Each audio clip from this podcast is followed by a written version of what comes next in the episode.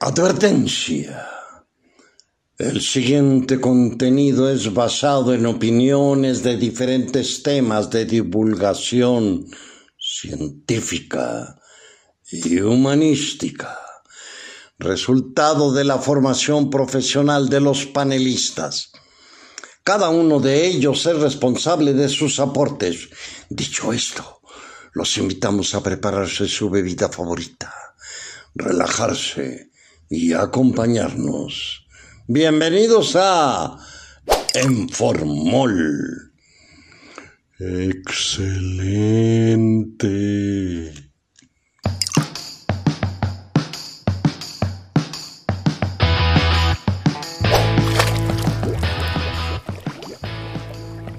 Hola mis queridos animalitos, bienvenidos a un episodio más de su podcast favorito Enformol, lugar donde como cada semana hablamos de diferentes temas como son medicina veterinaria, biología, ecología, filosofía, arqueología, historia, etcétera. Todo esto bajo el enfoque de una salud y bajo la lupa de esos amables caballeros que nos acompañan.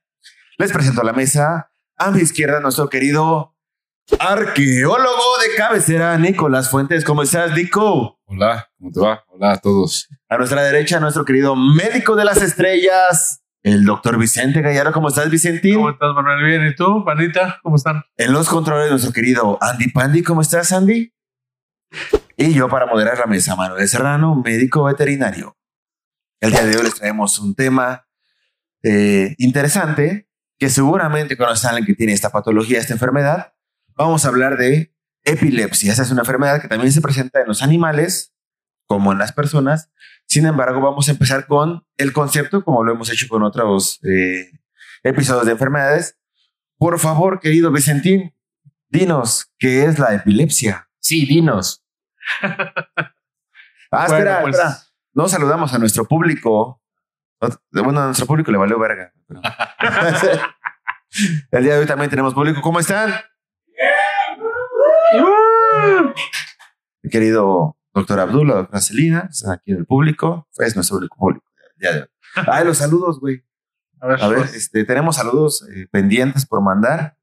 Sí. Eh, a nuestra estimada Lourdes Rubio, al buen Cat Feral, que este, va a estar con nosotros después en algún otro episodio hablando sobre eh, atrapar a los gatos y esterilizarlos y volverlos a, a soltar. Al querido doctor eh, Omar Larios, al querido Toro Blanco, saludos, querido doc. Y pues bueno, ahora sí. Ahora sí, correcto. empezamos. ¿Qué es epilepsia, querido Vicente? Bueno, pues la epilepsia es una, un estado o un padecimiento en el que se presenta eh, o se puede presentar alguna, por muchas razones, algunas veces crisis eh, convulsivas. ¿Qué son las crisis convulsivas? Bueno, las crisis convulsivas son un estado o un estado eh, temporal, un periodo en el que eh, probablemente haya un, un cambio en algún circuito cerebral y esto conduzca a movimientos este, repetitivos, a este, periodos de este, ciertas fases de- de- o cambios de conciencia eh, y a- o este, pérdida de alguna función momentánea este, y que normalmente después de cierto periodo vuelve eh, o digamos que se vuelve a encender digamos lo normal. O sea digamos que es como si fuera un pequeño cortocircuito y este después de, ese cortocircuito se regresa a la normalidad.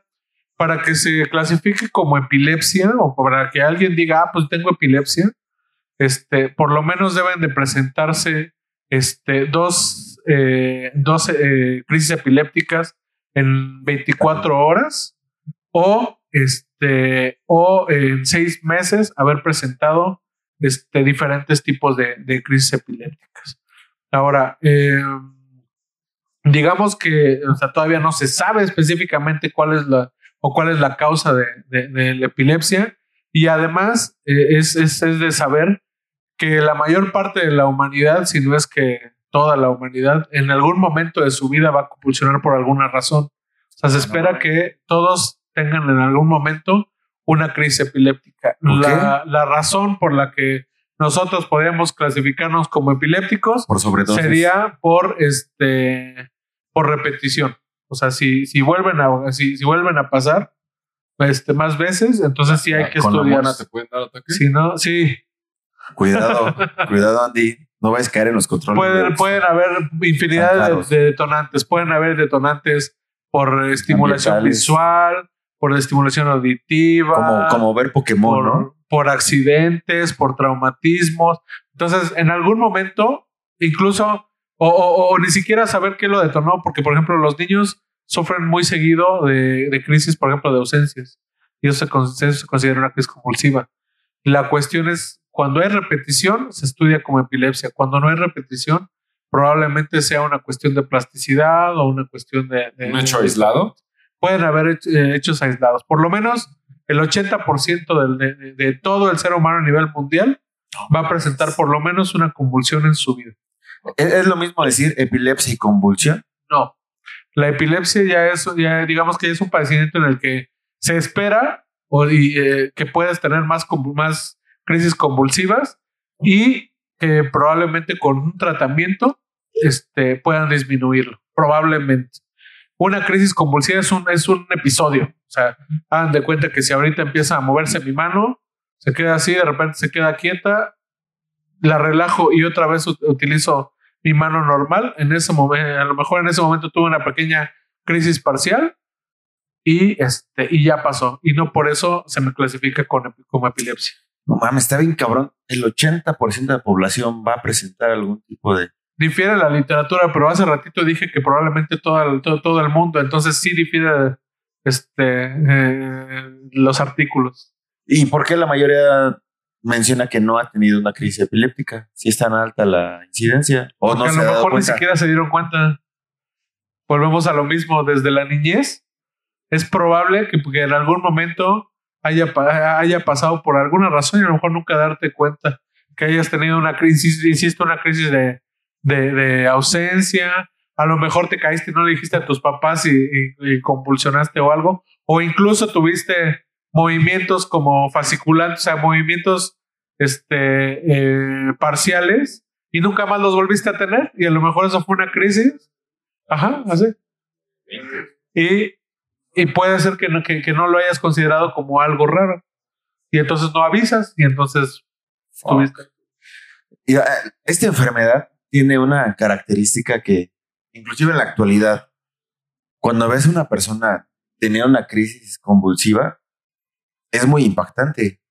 Ahora, no me imagino lo que eras sin saber lo que es una crisis compulsiva, sin lo que era epilepsia. O sea, yo creo que, ah, bueno, estamos seguros, ¿no? Que ahí vienen muchos mitos de exorcismo, güey, de posesiones y todo este desmadre, Mira, bueno, ¿no? Lo que yo estaba viendo es que, mira, la- los primeros casos reportados que concuerdan con el cuadro clínico de la epilepsia, güey, este, están en, Babilo- en Babilonia. Están, están ahí. ¿Por qué? Estos cabrones de Babilonia, güey. No, y, todo. no, Egipto también tiene sus propios, este, los griegos también tienen su registro, ¿no? Pero como lo reportaban, decían, no, decían, ah, es una crisis epiléptica. No, la mayoría de las culturas, sobre todo en la Edad Media y también aquí en, en México prehispánico, ¿eh? decían, aquí es la chiripiorca, ¿no? Los mayas como los mexicas que tienen registro, no, ellos le atribuían que era una enfermedad del corazón, que algo estaba oprimiéndote tu corazón y eso causaba las convulsiones. Tienen, tienen hasta una, a un nombre en náhuatl. La, o sea, la convulsión tiene un nombre en náhuatl. la enfermedad. Yopal, ahí va, es Yopal Patsimitzkilitsi. Ah, Madre. que quería decir que significa debilidad a causa de una fuerte opresión en el corazón o bien amortecimiento por intensa compresión del corazón. Hay, hay algunas culturas que incluso le- eh, les decían la enfermedad del grito, porque en muchas ocasiones, justo antes de la, de la crisis, gritaban. Pero más como algo maligno, veo que se clasificaba como una enfermedad vergonzosa. No, no, digo, digo del grito, no, maligno, pero, Ajá, pero me refiero a que era como más así como... Qué pena. Ajá, o sea, era... era Bueno, es No, que todavía, es ¿no? que no es agradable ver Sí. a alguien tener un ataque. No, y ni la- para las personas que sufren la, la enfermedad es agradable convulsionarse frente a otras personas. No, luego es muy violento. Yo, mis tiempos chavos trabajé en una cafetería en el aeropuerto de la Ciudad de México. Puedes decir la marca sin pedos, nadie nos ve. No. Y este, y, eh, y había un, era un señor que recogía la basura de todos los locales que están en el aeropuerto, güey. Y me daba, o sea, yo cuando lo vi por primera vez, güey, yo lo vi y traía casco, güey, traía un casco, güey. Y yo dije, este güey, ¿qué pedo, no? ¿Por qué trae un casco, güey? Ah, es el jugador de americano. No, esa, no, y después me enteré que el señor era epiléptico. Y entonces este, se ponía su casco porque luego estaba Sí, solo. con los contenedores y se daba unos. Luego llegaba con un ojo morado. Y yo decía, pero es una inconsciencia que lo dejan trabajar con no, casco. güey. Pues es que no tenía, no tenía. Pues que- no es que lo deje, ¿no? o sea, pues porque él que solito no hacía otra la cosa, recolección. si no tenía para. O sea, era el, su modo de. ¿Pepenador? Era Sí. Pero siempre le hacíamos el paro, ¿no? Le dábamos comida, le invitábamos todo lo que quisiera. Pero pues yo decía, no mames, qué difícil es vivir con esa enfermedad, güey, ¿no? Está Sí, muy sí, cabrón. sí. Eh, y, y entonces, en, en todo este periodo, desde donde se empieza a registrar hasta más o menos, menciona los años 20, que comienza ya la estructura, ¿no? De la estructura clínica de lo que es la epilepsia, ¿a qué más se le podía llegar a atribuir? Aparte de la compresión del corazón, ¿no? Lo que, pues sí, en algunas, sabes que yo pensé que iba a ser más común esta interpretación de posesiones. ¿Y no? No, la verdad es que no. Es que como, como tiene tantas manifestaciones, tipos de manifestaciones, las convulsiones, no siempre fueron catalogadas de esa forma. Sí, no todas. No, eran más, siempre, siempre, eh, bueno, eso sí, siempre se consideraba que eran como influjos de, enti- de entidades anímicas que, que, que, que, que intervenían en tu cuerpo, en ti. O sea, sí, o sea, siempre estuvo esa idea. No se te das cuenta que es algo, habla de una opresión, ¿no? Se necesita que algo te oprima, ¿no? Entonces siempre hay un ente detrás que, que, te hacía estar en ese estado, ¿no? Siempre estuvo esa idea de un, e- era un ente aparte del individuo, ¿no? Que, que, influía en lo que tú hacías, ¿no? Vicentín, ya que se desarrolla esta parte médica, clínica, ¿cuál es la causa más común que detona las convulsiones? Esa, esa pregunta sí es súper difícil. Y es súper difícil porque incluso hace no más de dos años se reclasificó este, la epilepsia. O sea, todavía no se sabe específicamente qué, este, qué, es lo que, qué es lo que la causa. ¿Por qué? Porque eh, volvemos a lo mismo. Como estamos hablando de fenómenos, digamos, vamos a hablar de que el fenómeno es un cortocircuito. Puede ser que sea que hayan chispazos, digamos, en la cabeza. Estoy haciendo este eh, eufemismos, ¿no? Pero puede ser que haya un chispazo, puede ser que haya algún circuito extra, puede ser eh, que por algún daño estructural del cerebro, o sea, algún golpe, algo, este, por eso es que hayan habido nuevas, nuevas, nuevos eh, conexiones nerviosas y en esas conexiones haya quedado mal, así como si tuviéramos diablitos en el cerebro. Entonces realmente no se sabe específicamente cuáles son las causas.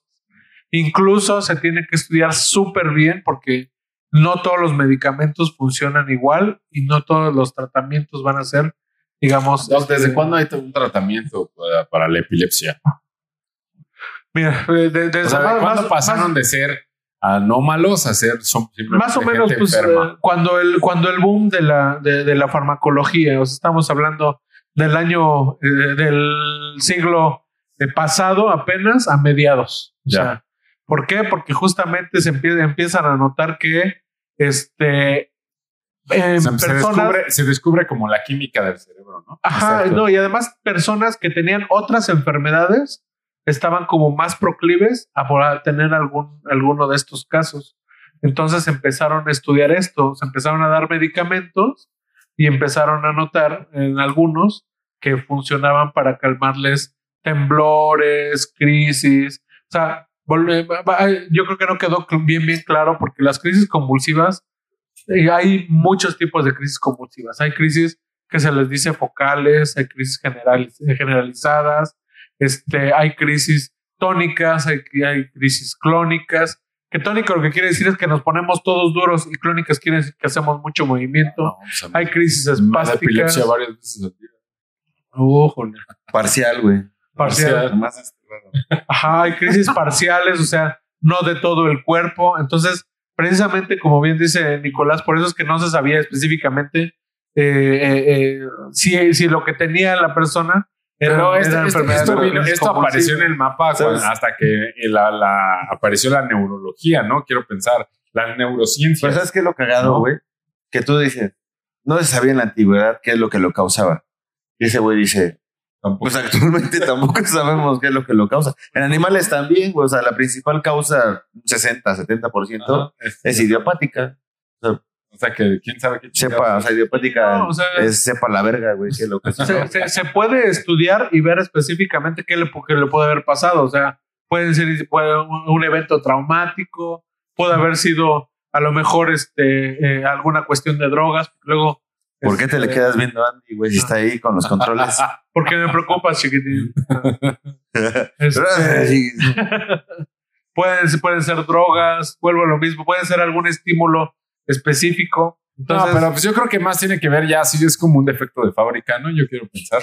no necesariamente, porque No. si después de un accidente, ¿Puedes ¿Lo puedes desarrollar presentar? eso? claro. Ah, entonces es una O, cuestión de- como... o des- o después de. es que de- lo quiero reducir como una analogía, es así del cableado del cerebro, ¿no? O sea, sí, Ajá. O sea, sí, pero puede ser afectado. pero no sabe qué, pero qué, puede le, ser qué le afectado por un pasó. traumatismo, güey. Sí, güey. Por O sea, eso, pero pero. no es que nazca mal, güey. Es que algo le pasó, pero quién sabe qué. Ya, ya, ya, ya, ya. Sí, no está cabrón. Sí, eso es muy complicado. Y justamente, como son varias clasificaciones de, de- de estas crisis convulsivas, pues también es diferente, son diferentes los tipos de tratamiento y son diferentes eh, el- el- los acercamientos, ¿no? O lo- lo- el- No, y deja eso ahora, bueno, ahora con las bondades de la medicina y la tecnología, pero imagínate para una persona de hace al menos 200 años, 300 años, vivir. No tienes que irte a 300 años, güey, actualmente. O sea, hablas de que- bondades, güey, pero ¿qué tanto de bondades estás hablando? ¿Qué tan que cara ju- es la, el medicamento, güey? Sí, no, es barato. Son- primero, son carísimos. Segundo, son medicamentos que en varias ocasiones no son específicamente antiepilépticos. O sea, se utilizaban para alguna, para una cuestión y vieron que, Que medio cambiando dosis Bueno, pueden funcionar. ¿no? Entonces, ajá, exactamente. La la verdad es que sí. Entonces, normalmente, Pues no incluso, saben- pues no sabe un chingo esta enfermedad, güey. incluso todos los, los tratamientos tratarla. inician con antiepilépticos, digamos, de primera línea, y ya después, ya cuando se estudia adecuadamente, si ve, se ve que, que hay una cuestión orgánica, si se ven que hay otro tipo de cuestiones, ya le vas escalando. con- con- y aparte- Poniéndonos igual otros chairos, güey, ahora voy a ser yo el, el chairo, güey. Madre. Muchos de estos medicamentos son como tal anestésicos, güey. A diferentes o tranquilizantes. Bebé. O sea, en crisis convulsivas muy severas, güey, vuelven a los pacientes casi en un estado de zombie, güey. O sea, estás ahí, pero no estás, güey. Ah, ya mejor, para eso vamos a meternos algo, güey. Ahí es donde entran terapias. de- Unos pinches hongos, Ahí güey. es donde empiezan terapias o la opción de terapias alternativas, güey, como son el CBD, güey. O sea, Sí, hay ¿no? pacientes que responden bien al CBD, güey. Pero es que es eso. No todos los pacientes pueden responder bien al CBD. Pero los que responden no se lo venden. Por ejemplo, si sí sabes que Julio César tuvo epilepsia. ¿no? Bueno, pero eso fue de tanto putazo que Chávez. ¿no? Ah, o sea, Aparentemente ah, fue yo por. pensé que Chávez, yo pensé que estaba. No. El Eso fue emperador. tanta Julio- coca. el emperador Julio César. de- de- Eso, eso- eso fue, eso fue el perico, eso fue el perico. No fueron ni los putados, güey, fue la coca.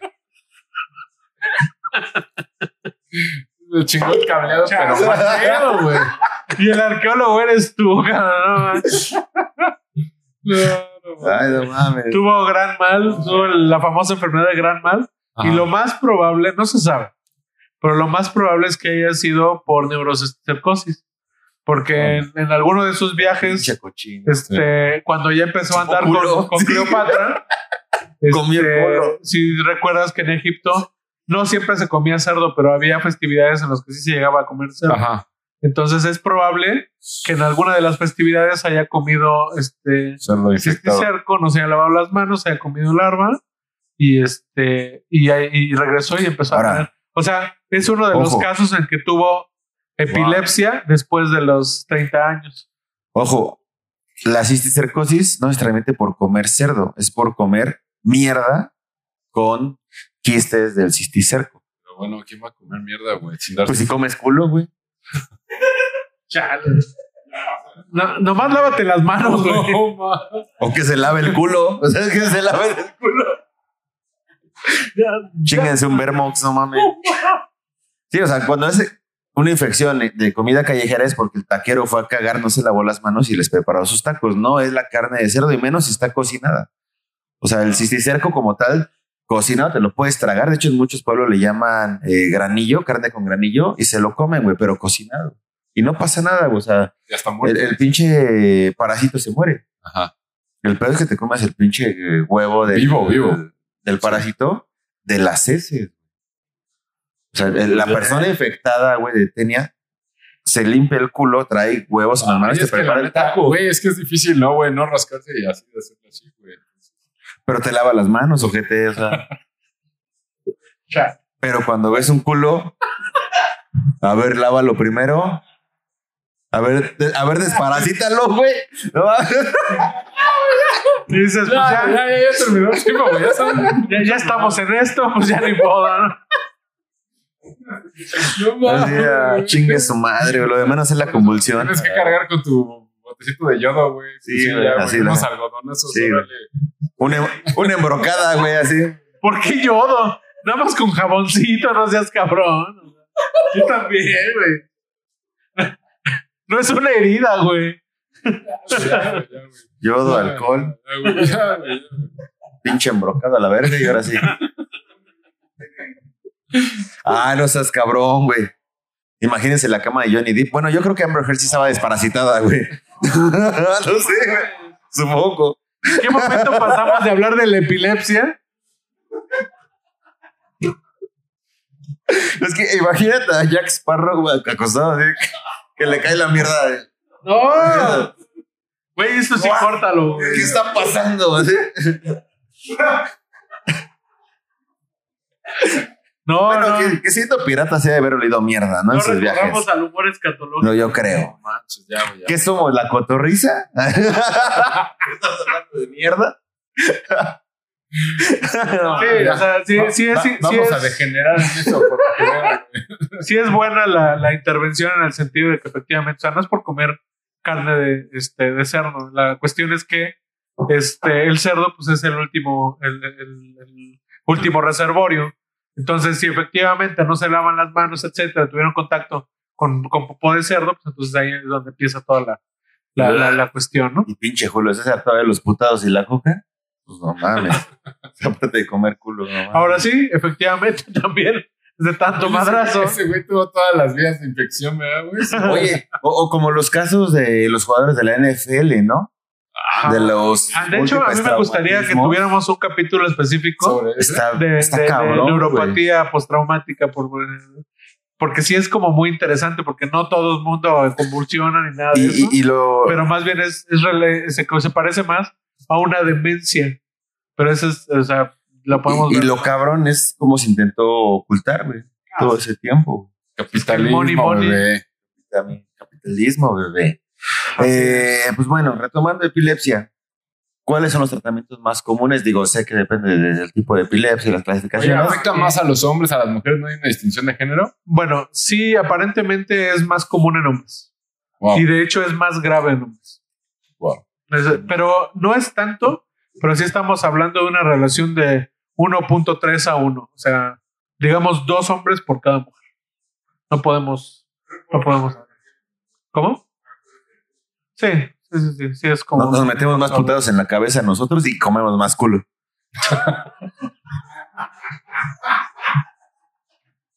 Bueno, sí. Esos son los factores No, de Ah, sí, riesgo. concuerda. Sí. No, incluso. Qué bueno que ahora las lesbianas están ganando Ah, terreno, güey. O sea, yo creo que también Ah, comen ya, culo. ya, ¿Qué ya, pasa? Ya es general. Güey, también comen culo. Es una tendencia a la alza. güey. Al alza. No, se va, eso- se va a emparejar. Sí, pues sí. Eh, Guarden mis palabras. Eh, Te iba a decir algo importante y se me olvidó. Ah, este, síndromes genéticos, o sea, Eh, también se ha visto que está más relacionada. Ay, o sea, mi tortilla hay, se está moviendo hay síndromes específicos que digamos que se, se pasan directamente a los hombres. Entonces, también pueden ser este, Como marcadores genéticos que, que- Son, que- que, o sea, digamos, hagan síndromes ligados a cromosomas o síndromes de Ah, este, dominantes. wow, Así es. Y de hecho, y de hecho es una de las ya de las últimas clasificaciones, porque primero, primero se investiga qué tipo de, de convulsión es. Segundo, más o menos el origen. Y tercero, si, si hace un síndrome. Y entonces ya, ya a partir de ahí ya se pueden tomar decisiones. Los tratamientos volvemos a lo mismo, o sea, pueden, pueden variar mucho. La mayor parte de los tratamientos sí están relacionados a antiepilépticos. No voy a decir nombres, obviamente, pero está relacionado a antiepilépticos, está relacionado a Relajante. antidepresivos, está, está relacionado a tranquilizantes, también a antipsicóticos, porque pues muchas convulsiones también tienen que ver este, con cuestiones este, psicóticas y, este, y hasta, hasta ansiolíticos. O sea, vol- volvemos, volvemos a lo mismo. O sea, muchas veces, y, y- pasa, ¿no? Que les dan un tratamiento, lo ven en Google y dicen, ay, no, este tratamiento, el doctor no sabe, este es para otra cosa. Y no, no, no, no. A ver, vamos, vamos a ver que hay, mu- hay, hay diferentes tipos de tratamientos para todas las diferentes clases de, este, de convulsiones. Sí hay ocasiones en las que se puede, este, digamos, curar.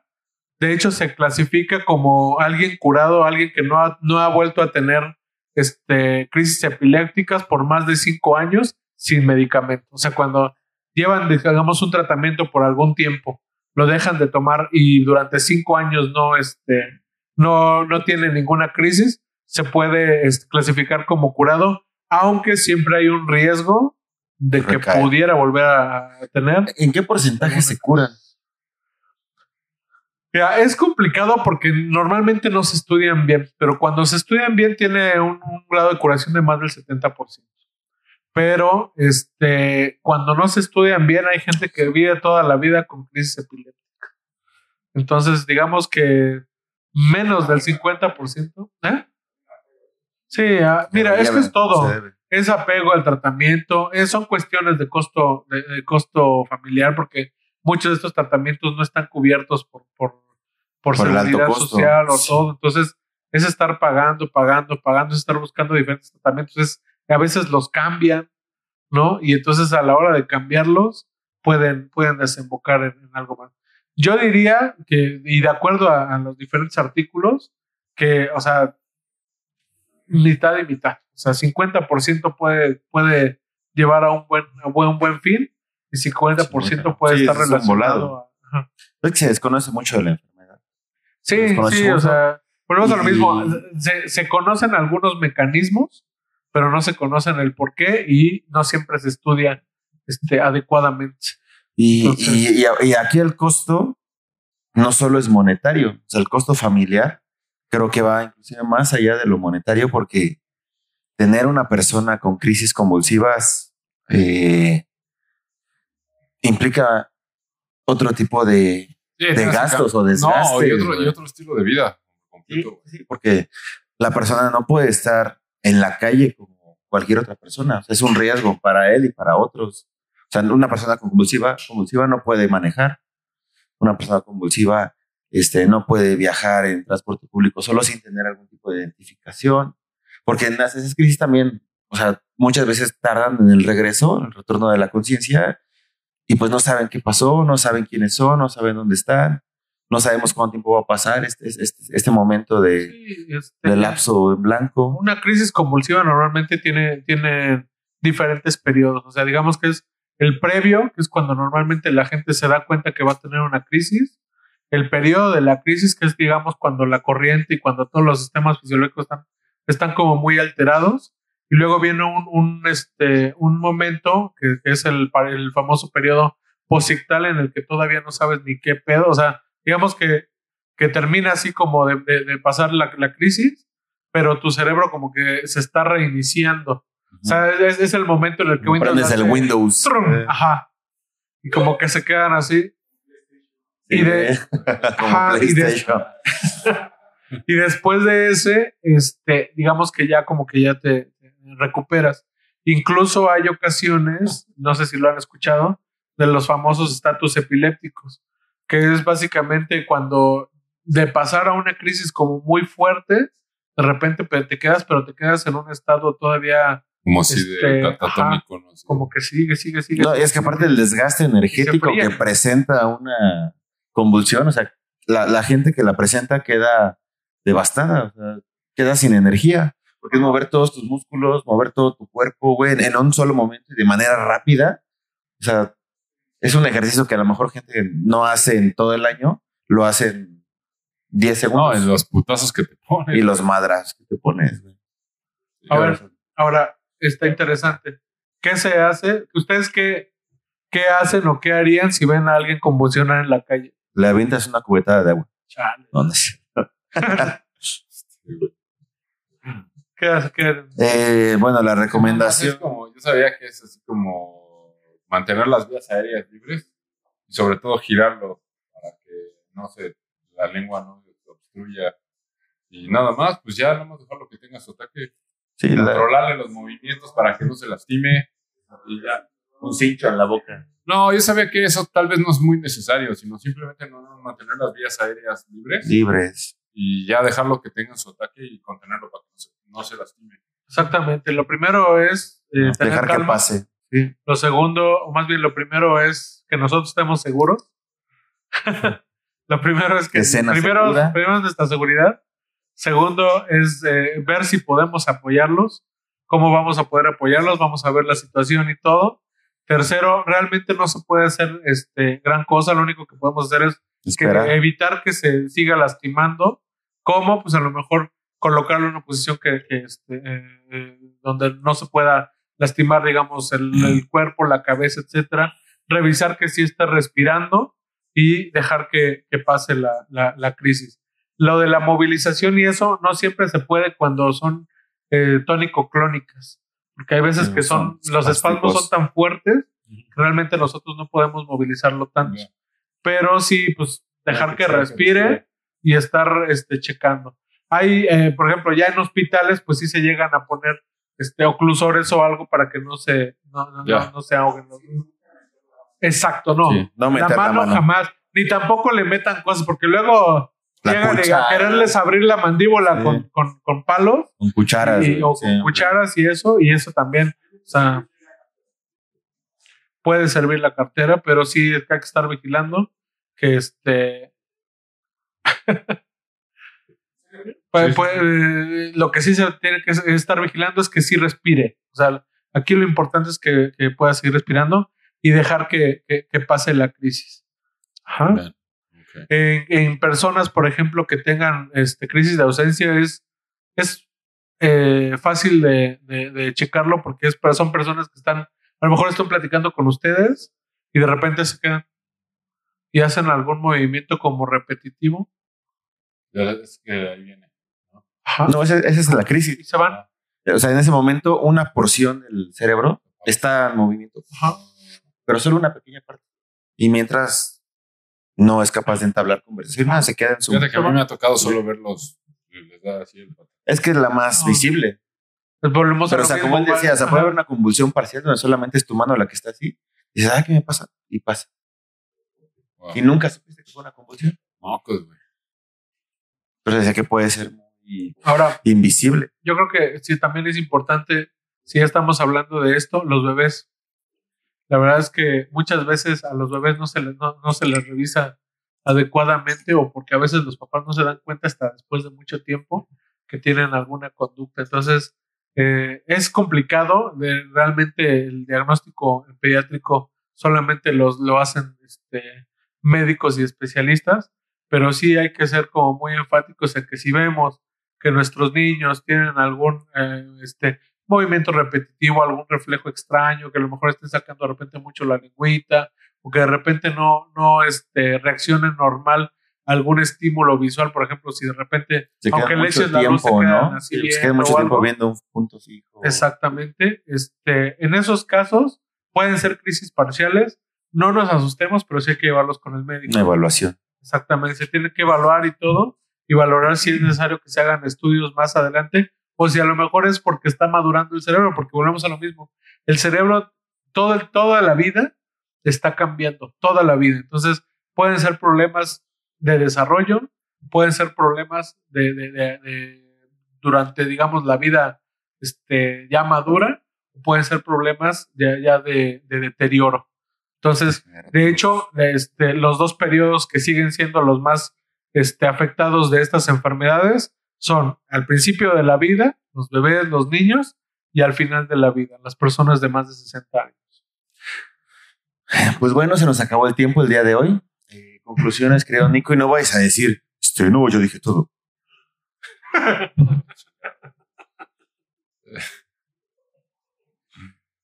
no, pues no. Yo dije todo. no, en serio. Bueno, gracias por tus pinches palabras. Por eso nadie nos ve. Ya, sí, Conclusiones, querido Vicente. ya no nos platicaste más de la historia de la epilepsia. Vale, ver. Conclusiones, Vicentín.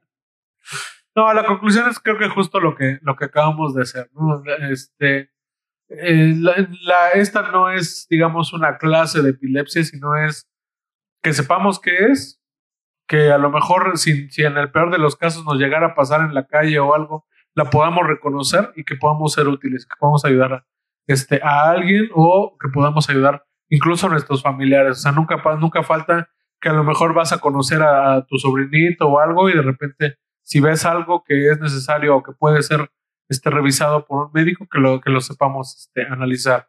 No vamos a dar clases de farmacología, no vamos a dar clases de eso, pero sí es importante y por eso hay, hay, hay días este, mundiales de la epilepsia y por eso también hay grupos de apoyo, o sea, hay grupos de apoyo en Facebook, hay grupos de apoyo este, en, en los diferentes institutos nacionales de salud. Este, no están solos, es una, es una enfermedad, ah, hace ratito le dijeron, era una enfermedad aislante, era, eh, ser epiléptico era como ser leproso. Entonces se aislaban y también eran cuestiones muy específicas mensales. Estigmatizados. que, ajá, eran muy estigmatizados. Entonces actualmente no, no permitamos eso. Tenemos, podemos conocer diferentes este, grupos o diferentes situaciones este, que nos pueden apoyar tanto psicológicamente como psiquiátricamente, como neurológicamente, y, e incluso a los familiares, porque los familiares también llevan una carga, los, los cuidadores llegan una carga, una carga brutal muchas veces cuando son síndromes este, específicos, donde eh, los que digamos que el, el, paciente es muy, muy, muy afectado. Entonces, sí es, sí es este, importante que lo reconozcamos si tienen alguna duda, este, volvemos a lo mismo. Escríbanos, este, manden mensajes, síganos en sus redes, los podemos orientar, este, qué sé yo, ya no platicamos de los animalitos, pero pues también es importante que reconozcamos. Todo exactamente iguales en los animales. Todo lo que este dijiste es igual en animales. Ok.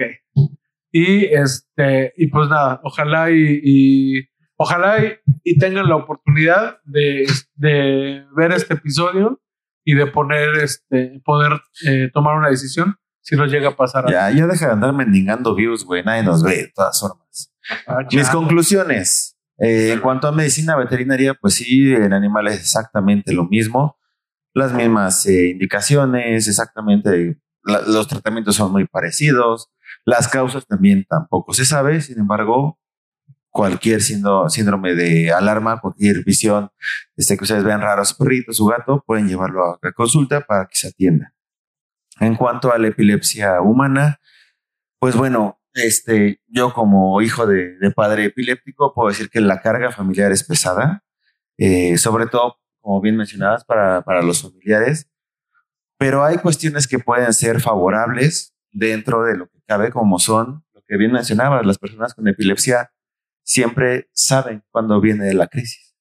Sienten cambios en sí, que saben cuando viene la crisis. Entonces, estar, preparados y, si pasa desde niños que llega, llegamos a tener casos en, primarias, secundarias, eh, sensibilizar a la población que está cercana y sobre todo a los docentes a tener cosas muy sencillas como son una colchoneta al lado de su, de su banca, una pequeña colchoneta para que cuando sepamos avise ponga la colchoneta y él pueda sentarse y tener su crisis dentro de la colchoneta y saber cómo se maneja. Como bien ya se dijo dentro de la formación de primeros respondientes, solamente es esperar que, se, que pase la crisis, estar revisando que esté respirando de forma correcta, no introducir ningún objeto a la boca y si la crisis dura más de 3, 5 minutos, pedir ayuda al 911, que es lo, eso ya pasa de algo normal y necesitamos apoyo.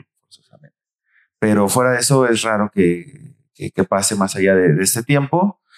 Y pues bueno, espero que este capítulo les haya ayudado. Espero que el capítulo les haya interesado y que les haya generado muchas dudas. Esto fue en Formol. Síganos en las redes. arriba. Síganos en Facebook. Síganos en TikTok. Síganos en Instagram. Entren al grupo de Facebook. Formol Grupo de Autoayuda. Den like al video. Comenten, compartan. Suscríbanse. Den clic a la campanita. Nos vemos la próxima semana. Esto fue Formol. Bye.